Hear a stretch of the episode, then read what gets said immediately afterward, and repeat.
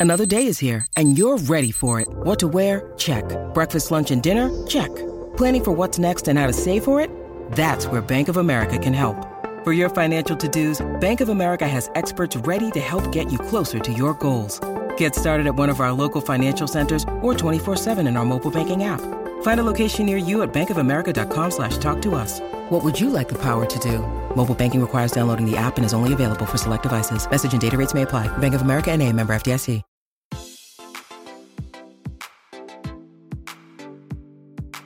Este es un podcast donde hablamos de todas esas cosas que tu mamá te decía que eran tiempo desperdiciado. Videojuegos, películas, series y más. Somos tres amigos de toda la vida que hablamos apasionadamente de todo lo que nos gusta y más que mantenerte al día con noticias, vamos a compartir nuestras experiencias y recomendaciones.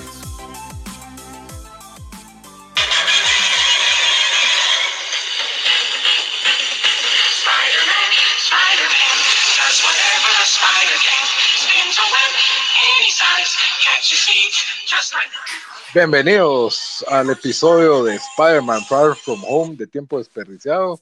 Con ustedes estamos los mismos de siempre.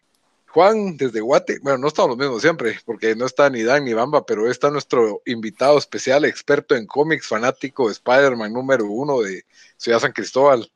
Juan, Gracias, Lito. ¿Cómo Gracias, estás? Lito. Bien, bien, vos. Un gusto estar de nuevo aquí con, con vos. Lástima que no está por aquí Dani y Bamba para poder discutir un poco más, pero yo sé que, que con vos vamos a hacer un buen review de, de Spider-Man Far From Home. Sí, y, y pues yo creo que es la primera, bueno, obviamente hablamos de Into the Spider-Verse, sí le hemos review a esa, por si lo quieren de una vez, de apro- aprovecho darle promoción, vayan a escucharlo, la discutimos a fondo. de una vez. Ah, éramos como cinco personas hablando de Spider-Verse, si no estoy mal, creo que esa sí la vio Bamba, Daniel, vos sí, y yo, estábamos todos. cuatro, ajá, ¿verdad? Estábamos todos. Pero no habíamos discutido ninguna de que no fuera animada, o sea, de Spider-Man, cuando salió Homecoming, creo que solo yo la vi. No, Homecoming fue 2017 o 2018. Oh, 17. 17, sí, no, esa, esa no estuvo en no estuvo en, en reviews. Entonces nunca la habíamos comentado, pero esta va a ser la, la primera que, que le hacemos review. Y pues ni modo, ¿verdad? Es que tenía el universo Marvel para ofrecer después de Avengers Endgame. Eh, esta pues está protagonizada por Tom Holland, que es considerado por muchos el mejor Spider-Man de, de todos. Yo coincido hasta cierto punto, ¿verdad? De que Tom Holland es, digamos, sí, tal vez sí es, el, el- es la mejor, por lo menos impresión de Peter Parker. Eh, de Spider-Man todavía hay cosas que yo estoy como molesto, aún con esta película que me gustó, pero aún tengo unas cositas de las cuales me voy a quejar como siempre. Y yo tengo unos puntos que lo voy a defender, entonces nos balanceamos. Ahí, ahí nos balanceamos, pero para, siempre, siempre me gusta empezar con expectativas. Juan, ¿qué, qué esperabas de esta liga? O sea, ¿qué, qué, qué, qué esperabas vos? O sea, ¿qué te parece? Hablemos de la saga, porque del, del presente de Spider-Man, ¿verdad? De lo que es Mira. Homecoming, su participación en, en Avengers y pues ahora esto, ¿verdad? Mira, yo esperaba, bueno, un poquito de spoilers de Avengers Endgame, que me imagino que ya todos lo vieron, pero digamos, yo esperaba que ya en esta película pues ya no iba a ser tanto, no iba a estar tanto bajo la sombra de Tony Stark, Eh, entonces yo tenía expectativas y además estaba Mysterio que va a salir, que va a salir también y interpretado por, por el gran actor Jake Gyllenhaal, entonces mm, el personaje me gustaba, el villano me gustaba, eh, yo pienso que tenía evolución, tuvo tiempo para madurar un poquito Spider-Man de, home, de Homecoming a Far From Home y también con Avengers, entonces mis expectativas eran altas para esta película, o sea, tampoco tenía las expectativas de Avengers Endgame, pero sí tenía expectativas altas. No sabí, no creo que le haya llegado las expectativas de, de Into the Spider-Verse, porque para mí esa fue yo creo que la mejor película de Spider-Man que, eh, incluyendo las, las, live action o caricatura, lo que sea, para mí es, creo que es la mejor, el estándar de, de caricatura de Spider-Man y película. Entonces no eran tan altas como Far, como Into the Spider-Verse, pero sí eran altas. Entonces así estaba yo, emocionado por la película, muy emocionado. Así de verla en estreno a las 12 de la noche, pues de una vez. sí, sí. Yo, la verdad, no estaba muy emocionado por la película y yo con Endgame dije, yo tuve, ya tuve suficiente del universo Marvel, me encantó Endgame. Eh, solo por cumplir, porque realmente Spider-Man a mí no me gustó Homecoming. Eh, Y no es que no- tampoco no- del personaje, ¿verdad? a mí me encantaba de niño, a mí me encantaba de niño, me encantó la 1 y la 2. Y de ahí pues fue el declive. Es que Amazing Spider-Man creo que te arruina Spider-Man para toda la No, vida. para mí el que arruina para toda la vida es Spider-Man 3. Imo Spider-Man se paseó en todo el universo de. Pero va, pero ya era la tercera, o sea, dos de tres le pegaron. En cambio, y va, la tercera, incluso cancelaron la serie por eso. Y, y aprovecho para saludar a, a nuestro escucha podca- podcastero Alejandro, que nos mandó hoy saludos al Instagram. Si está escuchando esto, pues también nos quiso hablar de que qué pensábamos de que se haya, que se haya cortado la serie de Raimi con el y qué, y qué potencial tenía, ¿verdad? Porque después de haber tenido, un- para mí Spider-Man 2 eh, es una de las mejores películas de superhéroes de todas, ¿verdad? Me encanta, yo creo que está en mi top 10, fácil. Eh, me gustó mucho en su momento, no la he revisitado, pero de ahí Spider-Man 3 pues fue el, el bajón que todos, que todos sufrimos, ¿verdad? A mí, a creo que a nadie le gustó esa película, no, no, vos que sabes más de esto, no, no creo que hayan defensores en alguna esquina del internet de Spider-Man 3, ¿o sí? Ah, pues hay Ma- defensores de ciertas características que tuvo, pero Venom mató la. ma- Venom en esa película mató la franquicia. Eso y Imo Spider-Man fueron los que mataron la franquicia. Entonces, Pero- sí. No era tan imo porque sale bailando disco en las calles de Nueva York. Sí, sí. Pero no, no, no manchemos este review con el pasado oscuro de Spider-Man 3 y, y Amazing Spider-Man. Agarremos Pero- fresco. Y, Eh, bueno, pero era para ver mi expectativa. O sea, Amazing Spider-Man fue de lo peor que he visto en la historia de la humanidad en lo No, que es yo creo- películas de yo- superhéroes. Yo, creo que estás exagerando, pero, Es que- pero no quiero entrar a debatir Amazing, Amazing Spider-Man, porque yo creo que tuvo sus saving graces, pero, pero tampoco es buena película, pues, pero no la voy a defender a, a capa y espada, pero sí no creo que es tan mala como lo planteas.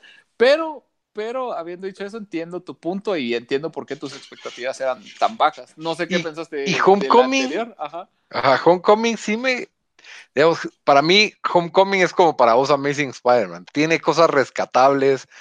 Es el hombre araña. eh, Ah, tiene pedazos divertidos y, y me gustó el, el enfoque de high school, de, de la adolescencia que tiene Peter Parker. ajá. Lo atraparon bien, el actor es carismático, o sea, le pegaron a muchas notas. Sin embargo, hay cosas que a mí sí me, me caen re mal. O sea, la idea de que Spider-Man es un Iron Man con su traje súper tecnológico no me gusta.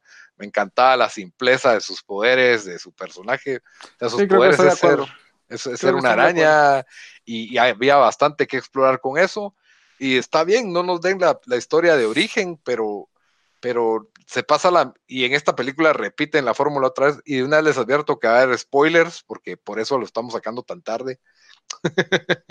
no, fue, no fue porque yo quise esperar a verla en dos por uno, porque realmente no, me llamaba tanto. no, atención. claro, claro fue que fue porque no quería que spoilearle a nadie, pues entonces Sí, dije, me voy a tardar una película como Spider-Man, pues, pero en fin, es que estamos un poco desordenados, ¿verdad? Eh, para mí este, este, este Spider-Man en las dos películas, demasiado eso de, de que es torpe usando la tecnología del traje eh, como recurso comédico, me, me cansó, me molesta, no me gusta la idea de que es un Iron Man chafa, eh, Spider-Man es un, se reduce a ser un Iron Man chafa, lo, obviamente su físico pues tiene otra resistencia porque es Spider-Man, pero como, como nerdo no me gusta la idea de que en lugar de aprovechar los poderes de Spider-Man dependa tanto de tecnología, ¿verdad? Y, Del traje. incluso la, la, la película se centró en el poder de unos pinches lentes, también me molestó un poco de, de esta película de Far From Home, pero hablando de expectativa, pues yo no esperaba nada y me llevé una agradable sorpresa porque sí me gustó esta película, a pesar de que ya le estoy tirando, ya le Sí, estoy ya. tirando golpes, pero sí me gustó, no vayan a creer que se lo estoy tirando solo por, por molestar, pero era una, era difícil porque Endgame dejó la barra bastante alta y, y yo cuando vi los anuncios de Far From Home, antes de que estrenaran Endgame, porque ya estaban los trailers, ¿no? Sí, sí, sí. No estabas Y- muy emocionado tampoco, me Yo recuerdo. dije, va a ser una precuela, eso tiene que ser, porque y Spider-Man está desaparecido. Sí, correcto, correcto. Y de ahí, de ahí aclararon de que. Bueno, pero no lo veas todavía porque va a ser spoilers, ¿no? ¿Spoilers de qué? Si en Endgame ya resucitó Spider-Man, pues. O Bueno, sea, sí, sí, pero lo que de que Va, pasa es Sin spoilers, todavía sin spoilers, Sin hablemos spoilers. de generalidades y, y calificación. Ok, ok, sin Va. spoilers. ¿Qué es lo que más vos. te gustó, lo que menos te gustó? Y calificación, dale, Juan. Ok, listo. Lo que más me gustó fue ciertas escenas de acción e interpretación tanto de Spider-Man como de Mysterio. Me parecen que los dos, los actores hicieron muy bien su papel, muy, muy bien su papel ambos. O sea, me parece que se, se apoyaban uno al otro para, para tener esa química en, en pantalla. Son amigos en vida real, se hicieron amigos en vida real, entonces se, se nota esa química. Los dos son actorazos, o sea, se nota que, que les Bueno, gusta su, lo que hacen. Bueno, Jake Gyllenhaal es actorazo. Sí, Es- sí, sí, sí, eh, bueno. el, otro, el otro es muy buen Spider-Man, pero, pero está tampoco... creciendo, es- está creciendo, Sí. o sea, está evolucionando, pero, pero es, un, es un buen actor, o sea, es- Chavito es un buen actor, le gusta el personaje y se mete en él. Y Jake Gyllenhaal es, pues, mis respetos como actor. Entonces, eh, lo- las interpretaciones de todos los actores me parecieron muy, muy buenas. Eh, siento que la interpretación de, J- de um, Nick Fury y Maria Hill, tanto de, de Kobe Smulders y de este, ah, ¿cómo se llama? Nick, eh, el, el actor, se me fue el nombre, el, eh, Samuel Jackson. Samuel. Jackson. Siento que me quedaron debiendo, pero tiene su razón de ser en la historia. Entonces, eh, ellos no me, no me fascinó, pero entiendo por qué se fueron por esa dirección. Los personajes secundarios me sacaron la risa, creo que hicieron su papel bien, pero los actores principales creo que hicieron, se car- cargaron la película. De- de- estamos hablando de, su, de cómo actuaron. Las escenas de acción también buenísimas, los efectos especiales muy, muy buenos, que es parte de la historia.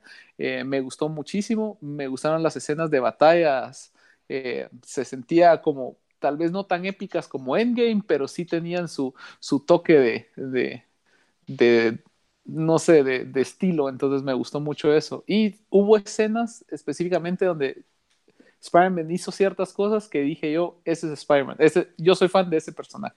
Entonces, eso fue lo, lo bueno. Lo malo, eh, tratando de muy general, siento que habían escenas que eran algo lentas, enfocándose en el drama de los, de los estudiantes o del high school. Eh, sentí también que todavía cargaba mucho sombra de lo que vos criticaste de la película anterior, de que todavía se, se mira que está bajo la sombra de Tony Stark. Y la última que, o sea, yo sé que no hay que hacer otra vez la historia de, del, ¿cómo se llama? Uncle Del- Ben. Exacto, o sea, yo sé que no hay que hacer otra vez el- la historia de nuevo de cómo es Spider-Man de sus orígenes, pero aunque sea su nombre, lo mencionen, eh, o sea, en las, en las cómics es el elemento o el eje principal bajo el cual Spider-Man toma todas sus decisiones y en dos películas ni siquiera lo han mencionado, entonces eso es, eso es para mí lo, lo malo, pero en general yo esta película me gustó muchísimo, eh, no le doy un 9 solo porque le dimos 9 a Into the Spider-Verse, pero bueno, tal vez no, Into the Spider-Verse no recuerdo si le di un 9 o un 9.5. 9.5. Sí, 9.5. Bueno, entonces tal vez sí le puedo dar a, a, a Home, a, into- a esta de Far From Home, le doy un... eh, estoy debatiéndome entre un 8.5 y un 9, pero dependiendo cómo vamos platicando aquí del review, ahí te digo más tarde si me quedo con 8.5 o un 9. Está bien, está bien. Bueno, yo lo que, pero, o sea, lo que más me gustó, o sea, siento que estuvo muy bien fue Mysterio. Para mí es el mejor, Sí. el mejor, el mejor villano que ha tenido Spider-Man en la historia, creo yo. O sea, de, de las películas, a mí el Kingpin no me mató de Spider-Verse y de ahí los Green Goblins tampoco me parecieron. Doc Ock fue chilero, pero eh, para mí este ha sido el mejor villano y eso es lo que yo siento que para mí le sumó mucho a esta película. Sí, Eh, sí. Aunque Vulture fue muy bueno, a mí me pareció muy buen villano Vulture, pero estoy de acuerdo con vos que es mejor villano Mysterio. A mí Vulture Vulture, fue bueno. a mí no me gustó porque me pareció tan barata su... Bueno, en este también tiene un poco de efecto eso, pero las motivaciones de Vulture me pareció como que, hey, teníamos un contrato y nos quitaron el contrato. Yo como que, bueno, anda el litigá y si tenías contrato, tenías contrato, pues, o sea, no sé. Me- fueron cosas que, que yo me puse a pensar como que fue demasiado chafa de que, ah, sí, eh, nos quitaron el contrato y ahora tengo que vender armas ilegales para mantener a mi familia. Como que ese brinco sí estuvo algo, algo estirado, ¿verdad? Un, Entonces, eh, a pesar de que la actuación de Michael Keaton fue muy buena y que la película, el twist de que, de que, eh, spoilers de Homecoming, de que, de que Michael Keaton Vulture era el suegro de Peter Parker, fue, Sí, eso estaba algo fumado. Pero, pero si hablamos de la. a mí me encantó eso, fue, fue un buen momento en la película, fue como que Y chucha, cuando, ¿cómo no lo y, vi cuan- venir? y cuando hablaron en el carro, cuando se volteó. y Eso. habló, sí, sí, Buenísimo. Pero lo que sí se lo sacaron of left field, pues, o sea, del, del no te lo esperabas, y creo que eso le sumó a la, al valor de la película. Pero el, la actuación de Michael Keaton y su interpretación a mí me gustó más que el- muchos villanos que han salido antes en, en las películas. Sí, porque sí, Michael Keaton demostró que, que es su actuación. Para mí, Far From Home, pero eh, Homecoming, donde se queda corto, para mí fue en escenas de acción y mucho Sí, Tony Stark. Mucho creo Tony que estoy de Stark. acuerdo. De acuerdo. Ahora, este es, ya hablando de, de Homecoming, eh, otra cosa que me gustó fue el aspecto, otra vez me gustó el, la, eh, que es una historia de un adolescente que te enamoras o te gusta, o no te, ¿En, enamoras, te Homecoming, gusta. ¿En Homecoming o Far From Home estás hablando? Eh, En Far From Home, en Far From Ah, Home ya, ya, continúa ya, ya. un poco lo mismo de que está enamorado, sí, sí, sí, eh, sabes que ya estás viejo cuando te interesa más la tía May que Mary Jane. la, verdad, la verdad es de que sí, muy Aunque ya- interesante. ¿eh? May. hay, que, hay que aclarar que es una interpretación de MJ, porque ella se llama, el personaje se llama Michelle Jones y lo crearon específicamente para esta, para las películas, porque en las cómics no existe, eh, no existe Michelle Jones, pero ella se llama, le dicen MJ, entonces por eso lo asocian a el love interest de Peter Parker es Mary Jane, pero no es Mary Jane realmente el personaje, ella se llama Michelle Jones. Ni me MJ. acordaba de eso, gracias por el aporte. Porque yo me acordaba que a ella le decían de otra forma y es hasta el final de, de Homecoming que es- soy M- es MJ, ¿verdad? Ajá, y es Michelle Jones. Pero no es pelirroja. Entonces, yo creo que también lo hicieron como una reinterpretación para que, la, que los fans no, no empezaran con su, sus gritos de Emma Stone. de, ajá, o, o de que no, necesitamos una, una chica blanquita y pelirroja porque así está. Como la sirenita. Sí, ajá, entonces. yo No, creo y hubo, hubo un total escándalo. Antes de que escogieran a Andrew Garfield, se consideró a Donald Glover para ser Peter Sí, Parker. es cierto. y la gente hasta amenazas, amenazas de muerte le mandaron y todo. O sea, Sí, sí, sí. la es gente se pone estúpida. Sí, el ridículo, tema. ridículo. Y Pero bueno, siguiendo con, con esto de, de- siguiendo, de Far From que- Home. porque tenemos que, hablamos de toda la mitología Spider-Man, pero siguiendo con Far From Home, eh, el villano estuvo re bien. eh, de nuevo, Holland, excelente Spider-Man para mí. De ahí me encantó la, los personajes secundarios, me mataron de la risa. O sea, sí, sí, de acuerdo. ¿cómo se llama el, el gordito, el amigo? El- es el- un- es Ned. Mater? Ned, ajá, Ned, Ajá. Ned. eh, Muy, muy excelente personaje de soporte. Samuel L. Jackson estuvo bien. Donde me molesta a mí son los elementos de nuevo de Spider-Man lidiando con la tecnología Stark, la presencia de Tony Stark, y que, bueno, no quiero spoiler tanto, pero siempre es eh, Spider-Man el. A mí me gusta la idea de Spider-Man el Friendly Neighborhood y no Spider-Man el Avenger. Sí, Y- yo creo que y- estoy de acuerdo. Y, en parte lo entiendo porque el, el universo Marvel lo, ya lo nombró Avenger, pues, o sea, en esta, Sí, sí, sí. en esta parte de su, de su vida tan, tan temprana, ¿verdad? Pero Sí, sí, sí. Eso, eso es buen punto que, que tocas, porque digamos en las cómics, Spider-Man se volvió un Avenger hasta mucho después, cuando ya se había graduado de la universidad y era, ya era un veterano de ya era guerra. un veterano de guerra. Entonces, o sea, vieron su.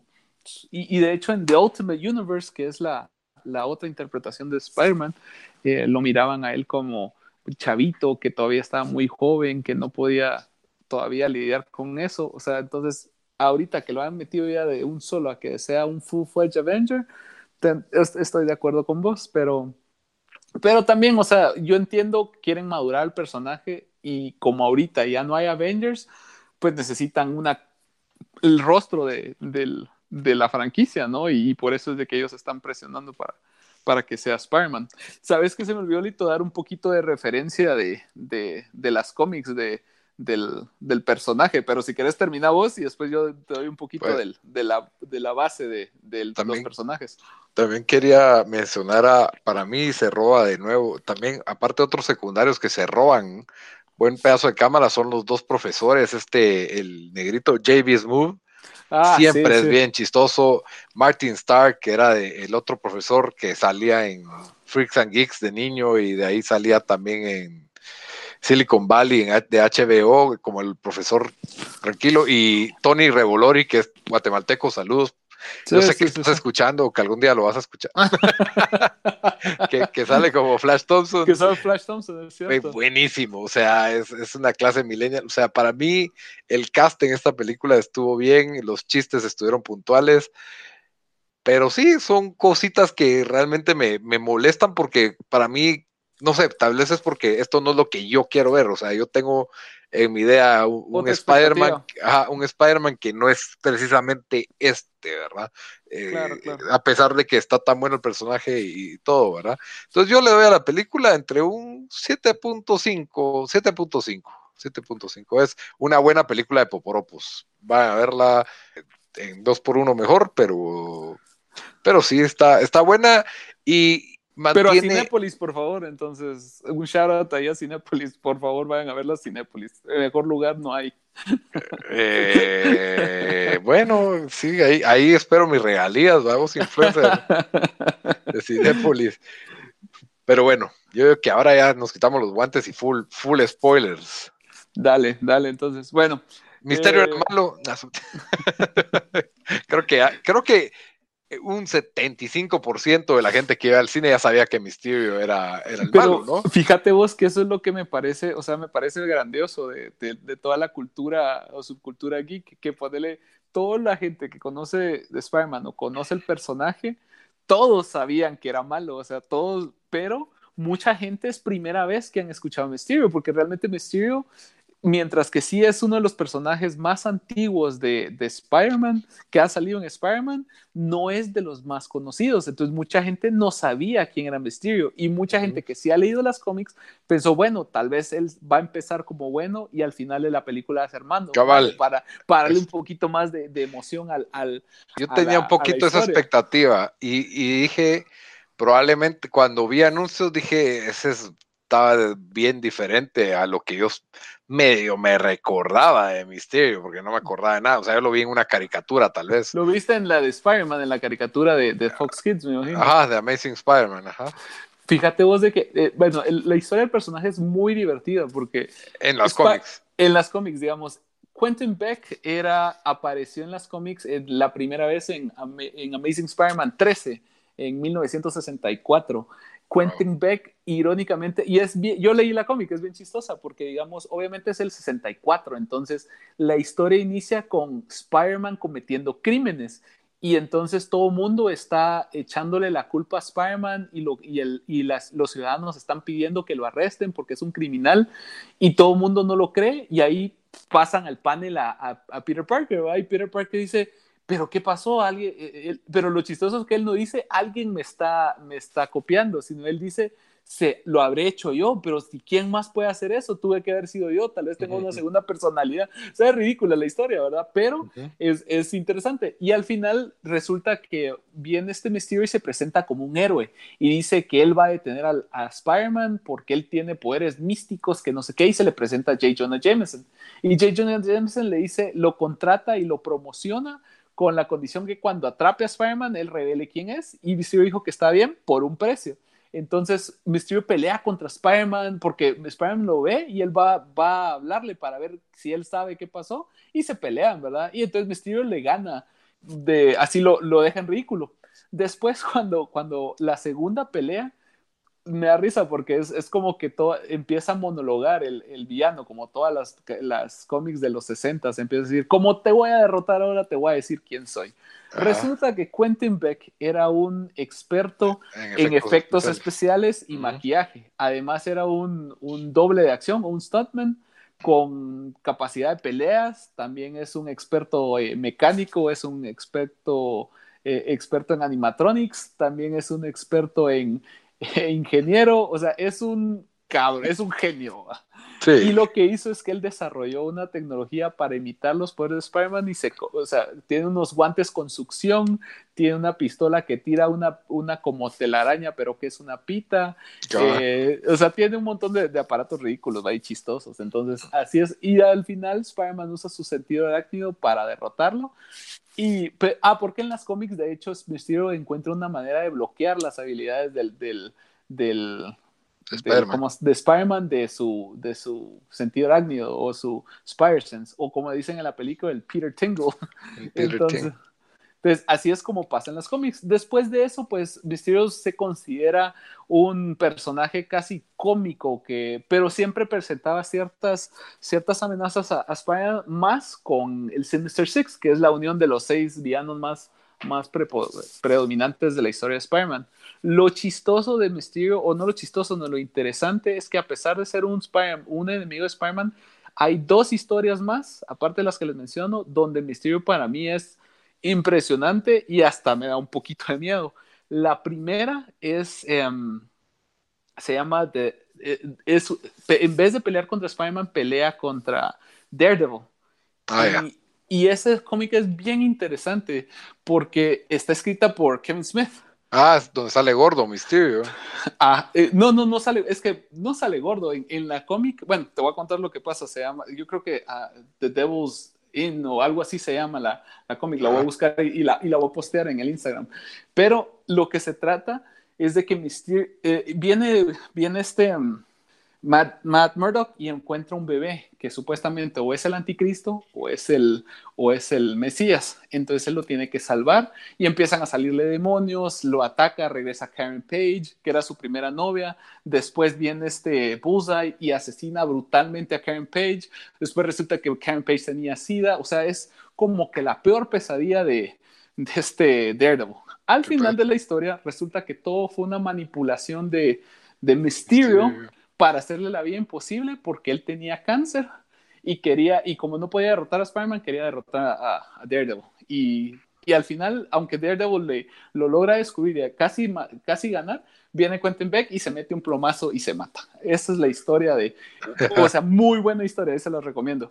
Y la otra, que también es bien fuerte, es Old Man Logan. Para los que no han leído, es una muy buena cómic, que es un futuro postapocalíptico donde todos los X-Men, los Avengers, todos han muerto y el Red Skull y varios de los famosos enemigos de, de los Avengers y de, y de los X-Men se han dividido el país de, de Estados Unidos entre ellos y este Wolverine es, es uno de los sobrevivientes. Pero ¿cómo eliminaron a los X-Men?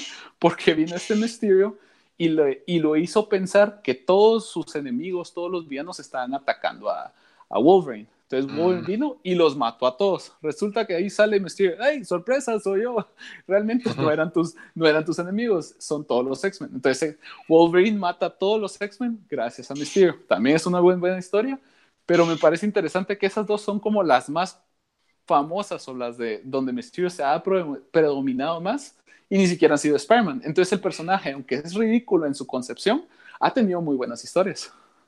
Ok, está bien. La enciclopedia, Juan, hablando de cómics. Pero retornando a Far From Home, pues Jake Gyllenhaal, qué guapo, ¿verdad? La verdad que Sí, sí, un, un, un, un shout out ahí a, a, a Perla Morales, que eso es lo que me dice que lo que más le gustó de la película fue Jake Gyllenhaal. Perla Morales, saludos ahí a Perla Morales. Mm, Saludos a Perla Morales. En Pues- Costa Rica. en Costa Rica. Ah, ok, excelente. Pues sí, tiene razón, Perla, pues es bien guapo el cuate Sí, así. demasiado. Adiós heterosexualidad cada vez que salía en la Sí, pantalla. yo- yo- sí, sí, precisamente yo, yo dudaba de mi heterosexualidad cada vez que hacía una sonrisa de ese cabrón, entonces. Pero, pero regresando al, al- bueno, ya hablando a Steve Full Spoilers, yo los, la primera mitad de la película dije qué decepcionante Jake Gyllenhaal como actor. No ¿Por me la creo, porque no, nunca me creo, o sea, se me hacía bien chafa, como que este tipo pretende que alguien crea que es bueno y solo el idiota de Peter Parker, estos mulas le están creyendo y se mira así como todo, no sé, todo falso. Nunca me cayó bien, nunca, nunca, nunca sentí que, que fuera una genuina buena actuación, pero a mí, en mi mente, pero cuando vemos el giro de tuerca brillante que tiene la película, media película, cuando se revela que el verdadero plan de Mysterio, ¿verdad? Y que él estaba pretendiendo ser bueno y ser un héroe por, para obtener la confianza de Peter Parker y entonces quedarse con los lentes y entonces obtener el acceso a la tecnología de Tony Stark y entonces lograr su super plan de volverse el, el héroe más grande de todos los tiempos. Ahí ya te hizo clic.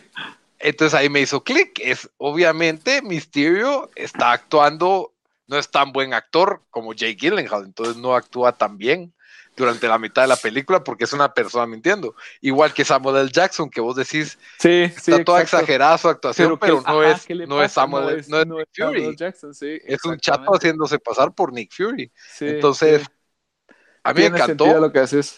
A- aparte, una de las cosas que me parecían más horribles eran, a mí los efectos de esta película, a mí no me, no, en, en los anuncios, y no me gustaron, especialmente en la primera mitad, los monstruos, estos elementals, dije, a la gran, que genéricos, pero de plano se va a poner buena cuando Mysterio se vuelva malo, dije yo, ¿verdad? Pero me A mí- parecían, recha- a mí no me gustaron, rechafas los Pero monstruos me- destruyendo las Pero ciudades. yo creo que era el punto, fíjate vos, porque digamos, si te das cuenta, el traje Mysterio era exagerado, era así. me como- fascina, como- no te metas con ese traje, ese traje estuvo No, peladísimo. No, estoy de acuerdo, pero digamos, es como que la percepción que tendría una persona X de cómo debe lucir un superhéroe, ¿me entendés? Sí, O sea, no, o sea, el traje me encantó a mí también, pero mi punto es ese, o sea, entendés el por qué el traje es así, o sea, el, el, el, el chavo quería hacer un traje cool, por así decirlo, que, que es, y es super, y tener presencia, entonces para Y- él esa era la, la, lo que debe ser un, un superhéroe, entonces le- cabal, y le dieron la justificación de, o sea, justificaron bien el, el casco de burbuja sí, que, tan famoso. Por supuesto. De hecho, en las cómics, pues, es, es un, es un casco que puedes ver hacia adentro, pero no, que no puedes ver hacia adentro, pero la persona adentro puede ver hacia afuera. Y le servía para tapar todo el smog y todo lo que él, él usaba para diluir los sentidos de los que están alrededor de él y como provocar alucinaciones. Cabal. Y mm, lo que sí me molestó un poco de esta película, que son cositas demasiado misterio sin casco. Me, me encanta el traje completo y yo sé que qué guapo Jake Gyllenhaal, pero yo quiero ver a los héroes como son, entonces mucho misterio sin casco. De ahí demasiado Spider-Man sin máscara. O sea, ¿cómo es eso de que te pones atrás de una cortina para hablar con tu tía y hay público ahí, cualquiera puede entrar en cualquier momento? y él se quita la máscara para es todo fresh, o sea, no, no yo, sé. creo que ahora, yo creo que ahora esa- es, el, es casi así se, siempre, fíjate vos, yo creo que ya los, los actores tienen un contrato, ok, seremos el superhéroe, pero al menos necesito el 50% del tiempo Que salga mi jeta, sí, para ajá. mi cara, sí, yo creo que eso es lo que, lo Y- que y me, me, me molesta, o sea, me molesta porque, mira, mira Iron Man 3, no salió, Simon salió en su traje completo, sin mucho la batalla final y se estaba ahí nada, trajes, sí, entonces, cabal, Y así, así es, suele ser molesta. la- sí, te pero, pero ya, pero, pero, pero yo, está arriesgando su identidad secreta y Marvel ha sido, que es algo que a mí nunca me, me ha fascinado en Marvel, a mí me encanta, eh, pero bueno, Peter Parker y Spider-Man sí son una dualidad bien construida, clásico superhéroe, Clásico, sí. Clark Kent, Superman, Bruno Díaz. eh, en DC creo que hay, hay un cuidado más tradicional por lo que son las identidades secretas. Sí, porque, porque todos saben quiénes son los Avengers, todos saben quién es Steve Rogers, todos saben quién es. Cabal, eh, en Marvel, Stark. en Marvel les valió madre y me acuerdo cuando Tony Stark reveló que él era Iron Man, yo me quedé como que medio me molestó, por pero al mismo pero tiempo descubrimos. qué, pero entiendo por qué, Ah. porque es egocentrista, es un genio y quiere que el mundo sepa que es Iron Man, pero, pero Cabal. bueno, En cambio aquí sí es algo bastante sagrado para mí la, lo del... Y, sentía que se arriesgaban a cada rato con, con no tener y de ahí es como el plan era, o sea, no queremos que sepan que Spider-Man está en Europa y solo le dan un traje negro y él va a estar saltando de un lado Sí. para otro y es Night Monkey, ¿verdad? sí, sí, sí. Eso me dio mucha risa también. pero de ahí descubrís que no era el verdadero Nick Fury, sino que eran Sí, unos sí. Skrull disfrazados de Nick Fury. Sí, sí, sí. El, el- el- que fue la otra, la otra sorpresa. La película tiene varios twists. Sí, o sea, tiene sí. el twist de Mysterio que no era bueno, sino que era malo. Tiene el twist de que los monstruos eran hologramas. Tiene el twist de que revelan el- el- la identidad secreta al final de Peter Parker, que eso fue el más shock para mí, que, que lo voy a discutir más después porque no estoy tan de acuerdo, pero entiendo por qué lo hicieron. Y sí, yo también más. entiendo. Ajá. Y sí, y al mismo tiempo me bueno, desde el principio de la película, esa intro del noticiero del colegio con la música Ah, de sí, Whitney buenísima. Houston, O 100 sea, puntos, sí, Ameri- sí. parecía American Vandal ese comienzo. Sí, sí. Y es que lo que pasa es que, o sea, entendés el por qué, porque realmente, o sea, es la forma en que niños o chavitos quisieran dar un homenaje así super cheesy, queriendo ser emotivo, o sea, y caballe a ti, ¿no? O sea, y me gustó porque es una forma como que, sí, esto pasó, pero no, pero En lugar sea, de ponerte un, un fondo negro con letras blancas diciendo esto es tres meses después de The Decimation, así todo serio. Sí, sí, sí, lo empezaron ex- con... Es para darle como el tono cómico a la película, porque escuché, eh, eh, me, me platicaron de que ha- había personas que no les gustó porque sentían que le quitaba el peso dramático que tuvo el perder tanta gente en, en ¿cómo se llama? En, en- The Blip. durante, para The Blip, o sea, para ellos fue la, de, o sea, de- lo, de Snap que le decían antes, a vos, que Sí, era pero- algo muy pesado, muy muy triste y muy sombrio, y a esto le dieron como que un tonito más, más Pero cómico, porque ya regresó la gente, o claro, sea, claro, claro. Pero ahora- eh, ponete a pensar que cuando regresaron aparecieron en el lugar donde estaban. y la gente que estaba en el avión, Cabal. ¡no! Cabal, qué, qué mulada, o sea, eso sí está fregado. Le voy a preguntar a Marvel, le voy a preguntar qué estaba Doctor, pensando. Doctor Strange lo salvó a todos. Sí, fijo, de plan. Les construyó portales en el cielo para que cayeran adentro. Otra cosa que me gustó, fíjate, Lito, o sea, hablándose un poquito de todo, ¿verdad? O sea, te voy a decir las cosas que a mí me gustaron mucho de esta película, después te digo las cosas que, que no me gustaron nuevamente, pero digamos, las escenas cuando Mysterio le estaba engañando a Spider-Man, me parecieron muy buenas. Esa, cuando, cuando Spider-Man se da cuenta que soy un idiota, ¿qué es lo que he hecho? Y después se va a enfrentar a Mysterio, la forma que Mysterio lo maneja todo es muy bueno. Y creo Sí. que hasta cierto punto, o sea, yo creo que mucha gente criticó, la crítica de Spider-Man eh, Homecoming fue muy, fue muy general y muy, o sea, muy resonada y común en tres aspectos. Digamos, mucha gente decía lo que vos decís, va, es que es un, es un mini Iron Man, ¿verdad? O sea, él es un, un cha- él, él quiere ser como Iron Man o es un, es Chato, un sí. cha- chato de Iron Man, ¿verdad? Entonces, en esta él está tratando de salir del, del shadow de Iron Man. Tiene sus defectos, pero sí, ya él está, eh, o sea, creo que están evolucionando el personaje para que él pueda crecer sin necesidad de tener tanto. at- eh, yo creo que esa es la última que él va a estar atado a Iron Man. Entonces, no hicieron una, no lo desconectaron inmediatamente, pero sí va poco a poco saliendo de esa sombra. Eso, ese fue un punto que yo creo que, que estaban tratando de hacer. El segundo punto que, siento que también hicieron, y lo hicieron bien, es que mucha gente le criticaba a Spider-Man de ser un niñito, de ser inmaduro, de ser muy confiado, y se lo dijo Mysterio, así, sos muy tonto, sos muy inmaduro, y eso te va a costar. Y cabal así fue en la... En, fue uno de los, de los puntos débiles de Spider-Man que provocó que le, que le ganara a Mysterio en varias cosas, pienso yo. Sí, definitivamente. Ahora, a mí me encantó el, digamos, el aspecto, la historia de Peter Parker enamorado de MJ, o sea, que le gusta MJ. Eso, eso me pareció como que me interesaba más ese pedazo de la historia que Spider-Man queriendo ser el nuevo Avenger, ¿verdad? De, de ahí pues ves cómo se involucran estas mega peleas con los Elementals que se miraban bien chafas en mi opinión. Pero incluso hay una escena donde aparece aparece un holograma que ellos saben que es un holograma y dicen, se mira tan real. Y yo como que no se mira tan real. O sea, Bien, pero yo siento que los efectos especiales fueron buenos, fíjate, Lito. Igual la última escena, esa cuando Spider-Man se pelea contra todos los drones. esa sí estuvo buena. teatro, Esa estuvo buena. Para mí, fue, para mí, hasta me dio así como, como chills la escena cuando destruye todos los drones, cuando él está tirando la telaraña, hace las vueltas, los destruye y cae así. No sé si para vos eso te parece Buenísimo, algo, buenísimo. algo bueno, pero digamos. Pero no, vi yo me dije, refiero "Ese a- es Spider-Man. Sí, es eso Spider-Man", estuvo buenísimo, pero no, yo me refiero a ver a Mysterio tirándole rayos láser a los monstruos, o sea, y que le tiran una bola y él tira un láser y volando alrededor del monstruo. Ah, era- a mí no, a mí yo no me gustaba mucho cómo se estaba viendo y la destrucción de Venecia me pareció como más destrucción de ciudades, eh, pero está bien, pues, o sea, tampoco estoy diciendo que, ah, se parecía a Jumanji, la, la original, ¿va? una cosa así ofensiva, pero no, buena. Eh, también me llegó que Ned también tuviera novia y se hizo novio de ella en un vuelo. Eso, qué chistoso. así se decían, hey, babe, hey, se, se trataban Ba- así. Y, Bachelors se- in Europe. Y, y lo primero que hizo fue ponerse de novio con la chavita y todo. Y me da risa cuando regresan que, ah, that's good, we broke up, le así.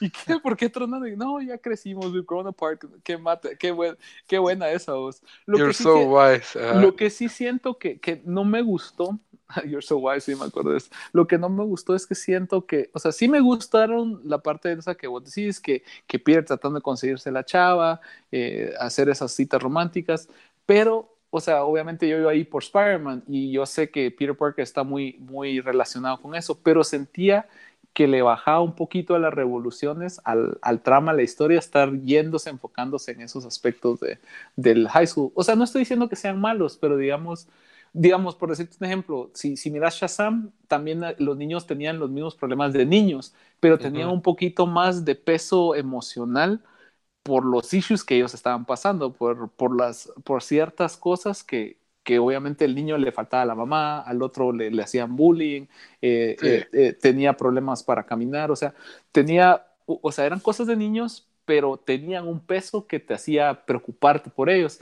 Cambio Spider-Man con, ah, va, va a conseguir la chava o no va a conseguir la chava y sabes que al final va a conseguir la chava, pues entonces no estoy diciendo que fue malo, pero no tenía el mismo peso que ha tenido, por decirte, la película como Shazam. Sí, Eso- yo siento sí, que era algo no. lento.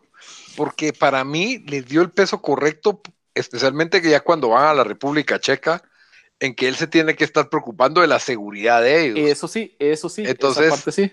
Y al mismo tiempo, él se da cuenta de que Spider-Man no lo deja se- ser Spider-Man, no lo deja acercarse a MJ como, como, como él quiere. Pues, o sea, él, él quisiera pasar, dedicarse a, a coquetearle, por así decirlo, pero no tiene que cumplir con las responsabilidades de, de servir al, al mundo y a Que es, Shield. que es clásico de Spider-Man, o sea, es parte de- del, del charm de Spider-Man, que siempre, oh, I want to get the girl, I want- quiero, quiero es, el, es un héroe sufrido, es un héroe Sí, sufrido. sí, sí, ajá. exacto. Y sí, sí, tener razón, y lo, y lo interpretaron bien. Eso, eso lo manejaron bien. Ahora, que la trama se centra en un par de lentes que el Tony Stark le da al hombre araña y que de nuevo él es, no son intuitivos para ser usados con la megatecnología que era de Tony Stark. Eh, otra vez es torpe y casi mata a los niños en el autobús por... Eh, sí, sí. Bueno, acuerda que tiene 16 años, entonces eh, yo cuestionaría más bien qué le pasa a Tony Stark dándole unos lentes de esa cantidad de poder a un niño de 16 años. O sea, ahí es donde yo, yo diría, Pero- pues, dáselos a Rhodey, pues, a Rhodes o a, o a, no sé, o a alguien que, que esté más cercano a su Pero- esposa, pues. Pero cuestiono a, la, a los escritores de la película de querer meter de nuevo el elemento tecnológico tanto en, lo- en el traje, ¿verdad? Que yo, yo entiendo, Sí. ya existía un super traje, pero yo lo que hubiera hecho es destruir ese traje en una pelea en los primeros 20 minutos de la película. Y, ah, ok, Spider-Man va a usar un traje normal en esta otra vez, ¿me entendés? Sí, no? sí, sí, sí. Pero Yo mira, yo entiendo lo que pasa es de que es un niño de 16 años y acuérdate, su primer traje era un sweatpants, o sea, era un, un, sí, era un hoodie, entonces eso era más real. Entonces, para ellos darle algo más real, o sea, ponerle, si te das cuenta, en Amazing Spider-Man o en, o en esta de, bueno, en Amazing Spider-Man sí lo hicieron, más o menos dijeron por qué, porque, digamos, este Peter Parker se metió a investigar para... eh, para velocidad y encontró en internet así como ice skaters de que, de Sí, que ellos de que cabal. hacen los traten. entonces eso tenía más lógica pero digamos en Spider-Man la primera digamos de Sam Raimi ¿de dónde iba a sacar? O sea, eso siempre nunca me hizo clic. ¿Cómo iba Spider-Man a hacer un traje tan chilero y con qué ¿qué tecnología? importa? Entonces, ¿Qué importa? entonces- no, yo sé, pero digamos, digamos aquí, aquí en este caso creo que eso es lo que le trataron de dar. ¿Por qué? Por- Si es un niño de 16 años, por eso tiene un traje tan, tan chilero, porque lo hizo En- Tony Stark. Pues. En esta versión, Juan, porque, bueno, en algunas versiones Spider-Man tira sus telarañas por un dispositivo que le inventa y en otras es porque sí le sale a él naturalmente. en Ah, Sam. Raimi le salía naturalmente. ¿En este qué es? En esta, él, lo que pasa es que en Homecoming y en esta serie, él inventó el webbing y Sí, lo pues. trabajaba, él lo usaba, pero, Spy- pero este Tony Stark se lo, se lo incorporó en su traje. Entonces, sí, pues. realmente Peter Parker inventó ese web shooters, porque, le- porque te acordás cuando llegó en Civil War, antes de tener el traje, Peter. Parker le tiró la, le enseñó que él podía hacer los webbings. Entonces, la Ujú. telaraña la hizo Peter Parker tal como en las cómics. Entonces, pero eh, Tony Stark se lo incorporó en su traje, entonces es como una mezcla. Entonces, Pero sí ah, se le algo- acaba, ¿verdad? Ah, sí se, se, le, acaba. acaba, se le acaba. Y eso es parte, y, y digamos, tanto en las cómics como en la caricatura y en, las, y en Se le algunas series, acaba cada rato. el, el que se le acabe le, le da como que ot- otro, pues, le pone más sabor a los tacos de la historia, digamos, ah, se le acabó el webbing en el momento oportuno, o, o ahora qué va a hacer que no tiene webbing, y lo incorporaron perfectamente en la historia porque obviamente le estaba batallando con un chingo de drones, logró destruirlos a todos, pero sí le costó también, entonces al terminarlo se quedó sin, sin telaraña, entonces ¿cómo iba a hacer? Entonces usó su ingenio para subir y pelear contra Mysterio, que me pareció excelente. O sea, esa, esa parte, esa escena, toda esa escena estuvo buenísima. Y Sí. la interpretación de Jake Gyllenhaal también. ¿Vos no te acordás como una, una película que se llama Nightcrawler?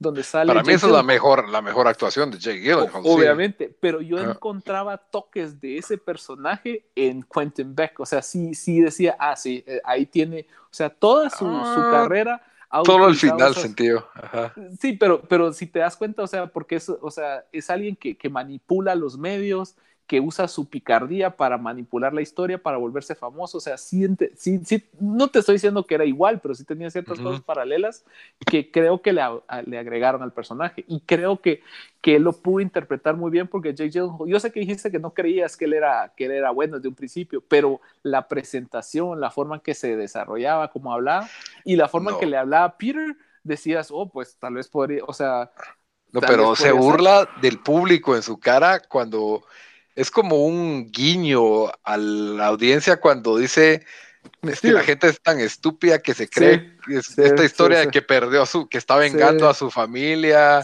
que viene de otro planeta, de un multiverso, Sí, que- sí, sí, que- sí. y que el del fuego crece con el hierro, un montón de Sí, muladas, sí, ¿eh? sí, así. eh, Y, y después el otro, el otro, ya Nick Fury, ya la segunda vez que lo dijo, se quedó haciendo con, no, de- ya, ya, esto sí se mira, me- mucha, mucha mentira. Pero te apuesto que si hubiera sido el verdadero Nick Fury, no creo que se lo hubiera baboseado así, fíjate. Siendo Nick Fury tan paranoico como es, lo dudo mucho. No, claro, y, y- y fue parte, por eso quedó también explicado, ¿verdad? Que Nick Sí, Fury no sí. era Nick Fury. Sí, sí, sí, sí, de acuerdo, de acuerdo. También otra cosa que sí no me gustó, que lo había dicho antes, es cuando, cuando estaba llorando diciendo, "I- es que I miss him so much, ok, I miss him, está bien, pero y Uncle Ben, you don't miss Uncle Ben, el, el, el señor que te creó, su, tu papá, mm, nunca lo has mencionado Creo y estás que- llorando por Tony Stark, así, eh, La película te da un subtexto de que, bueno, primero que acordate que si no lo lloró en Homecoming, ¿por qué lo va a estar llorando ahorita? Pues, o sea, ya puede él, ser. sí. él, eh, eh, no sabemos qué tan niño era él cuando empezó con los poderes, esa es una. Asumimos que fue la historia es igual, ¿verdad? De que culpa de él se murió Uncle Ben y estaba ese complejo de culpa. Pues lo dijo, porque dijo cuando en, en Homecoming dijo, when I don't do good things, bad thing happens, o when I do nothing, bad things happens. Y creo que Entonces, hay un y hay un como mensaje en esta película, si te das cuenta, si no estoy mal, la maleta de, Peter Park era la de Uncle Ben y estalló, al final te dicen estalló. Y yo creo que es como que Spider es una como metáfora de que es, es my luggage y su luggage ya lo dejó atrás, ya estalló, pues ya se quedó Ah. atrás. Bueno, Es- buena forma de verlo, pero, pero como- sigo, pero sigo pensando, es que en las cómics hasta la fecha, o sea, yo sé que pasó muchos años, pero es el, el factor motivante que volvió a Spider-Man, Spider-Man, o sea, como Batman y la muerte de sus papás, o sea. Decirle, a, decirle a Batman que lo supere, nunca lo va a hacer, pues, o sea, se pone un traje para ir a batir el crimen de, de, de un murciélago, no va a superar eso. Igual Sí. es con Spider-Man, pues. Entonces, el hecho de que ni siquiera lo mencionen, yo sé que se quieren distanciar de las otras franquicias, que está bien, pero aunque sea un, no sé, una foto ahí que Un mira y flashback ahí de un Oh, tipo, un sí. Beto guapo a la par de- de- pero que sea como unos dos minutos o un minuto así de un bonito recuerdo, pero nada, yo así, puchica. Bueno, pero bueno, es, es mi único nitpick de, Sí, de Spider-Man, de, de- de lo que te digo. que por más de que en los primeros minutos de Homecoming y que él quería ser el friendly neighborhood, lo que ha hecho este universo es, no, Spider-Man es un Avenger. Sí, Tenés que ser un. Avenger. Entonces creo que por eso lo están sacando de ahí, que a mí no me fascina tampoco.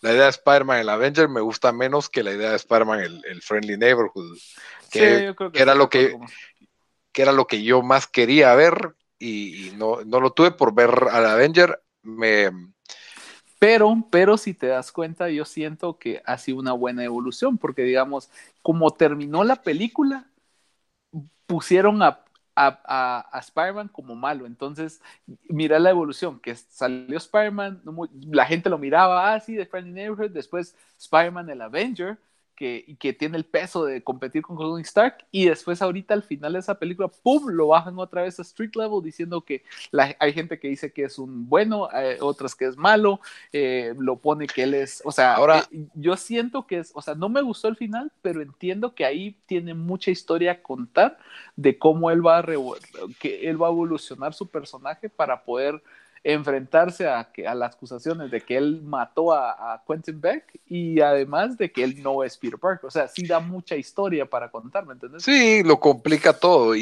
y en parte es de que Spider-Man no puede parar con un final feliz. Si para con un final feliz no es Spider-Man. Spider-Man no, no puede tener un fin. Entonces, por eso es de que revelaron su identidad. A mí no me gustó eso por el hecho de que otra vez no vamos a tener un Friendly Neighborhood. Se arruina su relación con MJ, se arruina su relación con Ned, con todo lo que me había gustado de- del equipo de high school, porque realmente los pone en peligro a todos. Pues, Sí, sí, es ya cierto. saben es que es, que es Peter Parker, ¿verdad? Entonces, Aunque pu- pueden, pueden ver cómo lo, lo, lo reparan. Lo- yo creo que, o sea, ah, ya sería muy. Que, que el- porque de hecho lo pasó, pasó en los cómics, o sea, en los cómics en Civil War él lo reveló de que él era Spider-Man y después eso causó que, mata- que le dispararan a Aunt May y causó Sí. el controversial One More Day donde hizo un trato con Mephisto para eh, borrar de la mente a todo, el, a todo el mundo que él había revelado y que Aunt May sobreviviera, que es una mulada la que hicieron, pero el punto es que sí. en un sí hay- cómic funciona ese tipo de muladas, pero en una película no va a salir Mephisto y. No, por nada, supuesto que no. No, pero yo te, pero de hecho él, él- él- irónicamente en, en las cómics lo que hizo fue que habló con Doctor Strange y Doctor Strange hizo un en- eh, hizo un spell para que todo el mundo olvidara esos cinco, nadie recordara el rostro de Peter Parker. O sea, sí es una mula y no funcionaría en, en el universo Marvel, pero puede, puede lo de Doctor funcionar- Strange, tal vez. pero puede funcionar de que, de que Doctor Strange haga un, un holograma y que aparezca ahí Spider-Man con, con Peter Parker, ya vieron, era mentira, o que hasta el mismo Shield revele los secretos de, de Quentin Beck y salga un comunicado, porque eh, al final pues hay mucho que hacer. Obviamente no me gustó que terminara así porque, ala, no, ¿qué va a pasar? O sea, no, ¿cómo pueden haber revelado el secreto de Spider-Man? Pero pues hay que ver qué va a pasar. Al menos te deja con ganas de ver la otra, ¿no? Mm, a mí no tanto, porque es de nuevo, ya no vamos a tener a Peter Parker. O sea, ese fue el fin de Peter Parker. Ahora va Spider-Man, va a ser como Iron Man. Solo va a ser una persona, va a tener que ser un Avenger, una figura pública, que lo van a No usar para pelear con amenazas espaciales. Pues, o sea, No necesariamente, pero puede, ser- puede que sí, pero también puede que no. Hay que ver qué dice la historia, por eso te digo que Sí, bueno. pero, pero es que si la historia dice lo opuesto, quiere decir de que van a tener que retrotraerlo, pues. Entonces, ya no. Y además, el, el otro problema es, Spider-Man se rifó la vida salvando el universo, peleando con Thanos, y ahora resulta que quiere joder a Misterio Sí, y sí, lo sí, mató. sí. Entonces, Pero, ah, pero, también, te- pero también eso, o sea, lo ridículo de, lo- la historia y que la gente lo crea. Entonces, eh, eso también tiene, tiene su, razón de ser. O sea, la gente, o sea, van a pensar, él salvó el universo y ahora está, está amenazando al Mysterio, no me hace clic. Entonces, también va a haber gente que no lo va a creer. Sí. Para mí la mejor escena de la película es esa, esa en que está Misterio herido en el piso, tirado. Totalmente de acuerdo. Tot- y... él usa sus Fire Sense para pelear contra todas sus sus, sus ajá. hologramas, sí, eso para mí totalmente Eso estuvo bueno, pero, pero ese segundo en que yo sí creí que Misterio se había pegado un tiro y estaba tirado, y entonces, bueno, aquí lo van a arrestar, y en eso, pum, le pega un balazo, o sea, le tira, eh, Mysterio no estaba ahí, sino que era un holo- otro holograma, era un holograma dentro de un holograma. Las trampas de Mysterio son increíbles también, Sí, cuando se hizo pasar sí. por, por, to- por Nick por Fury, sí, y que sí. se disparó él mismo, a la wow, no, o sea, esos momentos para mí, por eso es de que Mysterio sí me parece el mejor, el mejor villano de todas las, de todas las de Spider-Man. Y cuando lleva, y cuando lleva Peter trucos. Parker, cuando lleva Peter Parker al, al tren y le dice, You're too eres demasiado inocente, le dice, You're too gullible, Peter. Y se lo pasa llevando el tren, o sea, y él después se da la vuelta como que nada, me parece, y, y, y la, mira, para mí la mejor escena es lo mismo que vos dijiste, pero retrocede cinco minutos atrás, o sea, desde que él llega al puente, respira profundo y cierra los ojos y usa su Spider-Sense o Peter Tingle para, para derrotarlo, para mí esa es la esencia de lo que es el personaje y sus enemigos. Me, me encantó esa escena. La Sí, mejor muy de la buena. película para mí. Que, que, en parte por alguna razón no estaba funcionando su Spider-Sense, que Sí, no... sí, sí. Tal no vez no lo había por qué. Tal vez lo desarrolla con la pubertad. Tal vez, o, pero no porque ya sabía tía May que tenía eso, pues simplemente si le tira un banano en la cara y, y tu Peter Tingle no te dijo nada, bueno, tal vez se mejora. Por Pero eso te digo, está creciendo. está, está desarrollándose Se todavía. está desarrollando todavía. Pero al menos a mí sí me gusta, o sea, Tom Holland para mí es el mejor Peter Parker Spider-Man. Y yo sé que, toda la, que hay muchas personas que lo critican de que dicen, no, es un niño y todo, pero recordemos que en las cómics Spider-Man empezó a ser Spider-Man cuando tenía 16 años.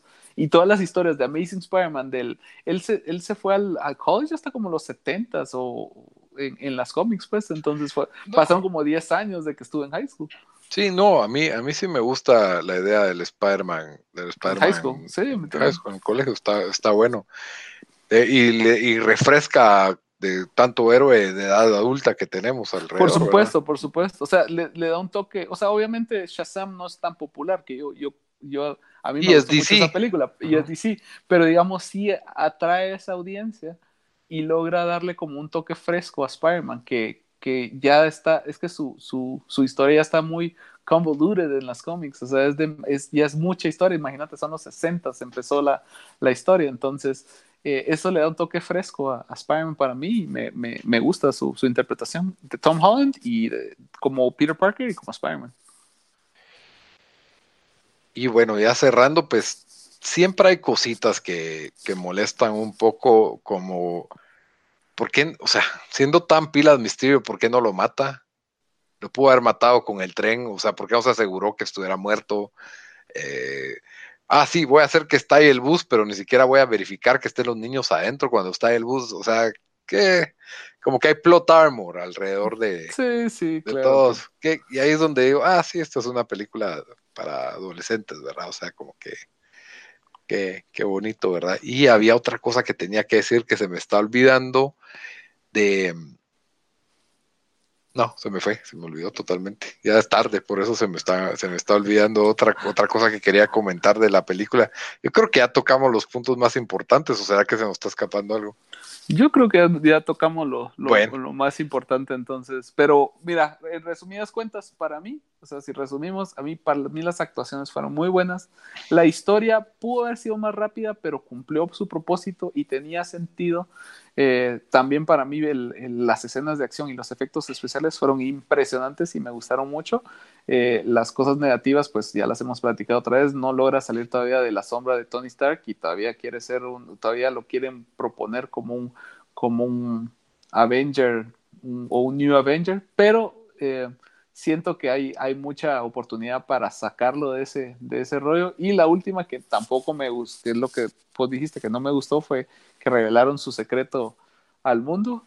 Y sigo con eso de que no mencionan Uncle Ben, pero, pero ni modo, pero para mí lo bueno pesa mucho más que lo malo y yo me disfruté muchísimo esta película, fui con mi hijo a verla que es súper fan de Spider-Man, le encantó, a mí me gustó, me la pasé muy bien en el cine, o sea, disfruté las escenas, me, me reí con, con, con los, los chistes. Night me- Monkey.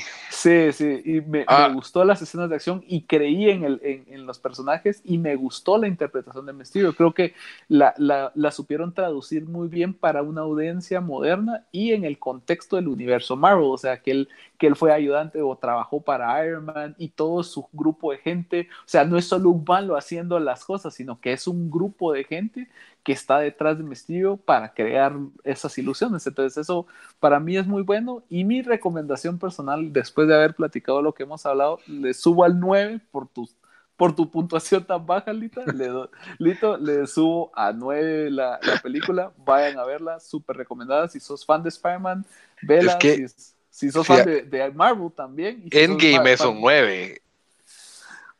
Y Endgame Sí. tiene al Capitán América agarrando el martillo de Thor y Yo, ¿cuánto diciendo le- Avengers Assemble. Pero yo le di 9. no, no puedes competir con eso. Sí, sí, por eso es un 9. Entonces yo le di, yo le di un 9.5 a Endgame y a Spider-Man Far From Home le doy un 9. Entonces, Me gustan las películas con twists que te sorprenden y eso es difícil hacerlo cada vez más y este tipo lo, lo va haciendo dos veces, el director eh, apellido Watts, si no estoy mal, John Watts creo que es. John Watts, sí. Sí, Watts. dos películas donde nos tira un twist que no lo vimos venir. Me- ah, esto era lo que no, lo que tenía que decir. Sí, de que me gustó mucho. Bueno, al final de cuentas, Mysterio es más un villano de Iron Man que Spider-Man, pues. Y, y todos los, y que no es solo él, es que él tiene un equipo Sí. de efectos especiales. Y eso, y eso Sí, sí. estuvo, se me hizo súper rea- se me hizo como que más, más realista. Eh, cómo Lo regaña a todos, que tiene una de chatía Lo acabo, de decir, lo acabo de decir, no me estás poniendo atención. Ah, no, hombre. Pero, pero no, pero vos lo dijiste, bueno, en fin. Lo de la chava planchando no lo dijiste vos. No, eso no lo dije. Esto- la capa, la capa planchada fue para mí. Fue, un fue buen buen toque, toque. Fue un buen toque. Y la mejor línea fue As a Man of Science, Witches. Ah, qué mate, sí. Sí, a mí sí me, me gustó mucho el aspecto cómico de esta película, entonces por eso es de que es una buena película de Popropos. Pero bueno, yo creo que ya estamos redondeando y con eso cerramos el, el episodio. Eh, ya saben que pueden escucharnos siempre en Stitcher, en Spotify, en SoundCloud, en YouTube. Siempre nos buscan como tiempo desperdiciado. Y en redes sociales, pues ya saben que nos pueden hablar, nos pueden pedir temas, nos pueden, pueden interactuar con nosotros. Estamos en Twitter, estamos en Facebook, estamos en Instagram como tiempo desperdiciado. Y, ah, no, en Twitter somos T desperdiciado. En los demás somos tiempo desperdiciado. Estamos en todas. Díganle a sus amigos que nos escuchen, recomiéndanos, denos, denos like. Y Juan, gracias por haber, por haber venido al programa. Buena onda. Claro, Eh, claro, Lito. ¿Y, ¿Y tu recomendación de la semana? No, la recomendación de la semana, ahí en el podcast de la semana. Este es el especial de Ah, película claro. de Spider-Man Far From Home. Claro, claro. Bueno, si, estamos aprovechando para darle, para, para dar shoutouts, ya que le diste a tus cinco seguidores de Instagram el shoutout, quiero darle también un shoutout primero a, a mi esposa, porque gracias a ella estoy en el podcast, porque tuve fallos técnicos con mi teléfono y ahorita estoy, estoy en el teléfono de ella. Entonces, Heidi, nena, gracias por apoyarnos a todo el Gracias, Heidi. con, con tu, con tu tecnología. Gracias, nena.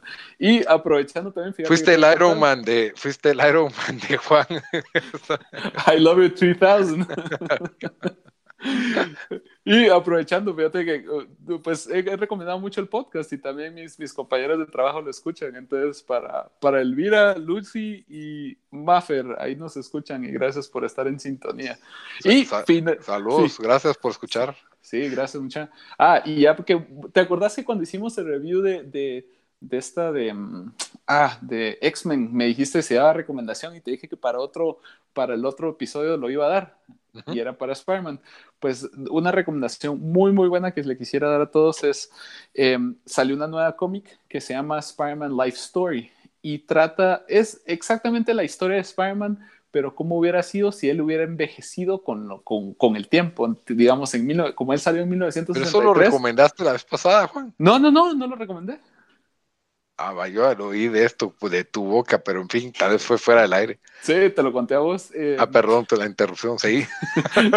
Bueno, les decía que Spider-Man Life Stories te trata de cómo hubiera sido Spider-Man si hubiera crecido con los tiempos. Entonces, tiene la primera serie se llama The 60s y él es un chavito de, de high school. Después tiene los 70s, que él está en la U. Después los 80s, que él ya está eh, casado con Gwen Stacy y pasa un twist increíble que ahí van a ver después. Se muere Eh, Gwen Stacy. Mm, algo así. No, no, perdón, eso pasó en los 70s. Y en los 80s un twist más. Hasta ahí voy. No ha salido todavía en los 90s, pero se lo recomiendo para todos los que les gustan los cómics. Es muy bueno. Y el, el yo sé que es uno más, último que digo, eh, no puedo dejar de recomendar el, el podcast de The Phantom Zone porque dan una explicación exagerada de cómics. Mucho más. Si les gustan mis explicaciones, esa les va a gustar mucho más. Entonces, eso es todo. Te agradezco muchísimo, Lita, la invitación porque sabes que soy súper fan de Spider-Man y de las cómics y que me encanta hablar de Y de eso. tiempo desperdiciado. Obviamente, ustedes son mi podcast favorito. Entonces, gracias siempre por invitarme. Me la paso muy bien aquí con, con vos y con ustedes platicando y también disfruto mucho escucharlos en el, en el tráfico lindo de nuestra bella ciudad. Entonces, eh, escuchen, eh, escuchen este podcast, muchachos. Es muy, es muy bueno para toda la audiencia. Hasta la próxima, mucha. Gracias, Lito. Nos vemos. Bye.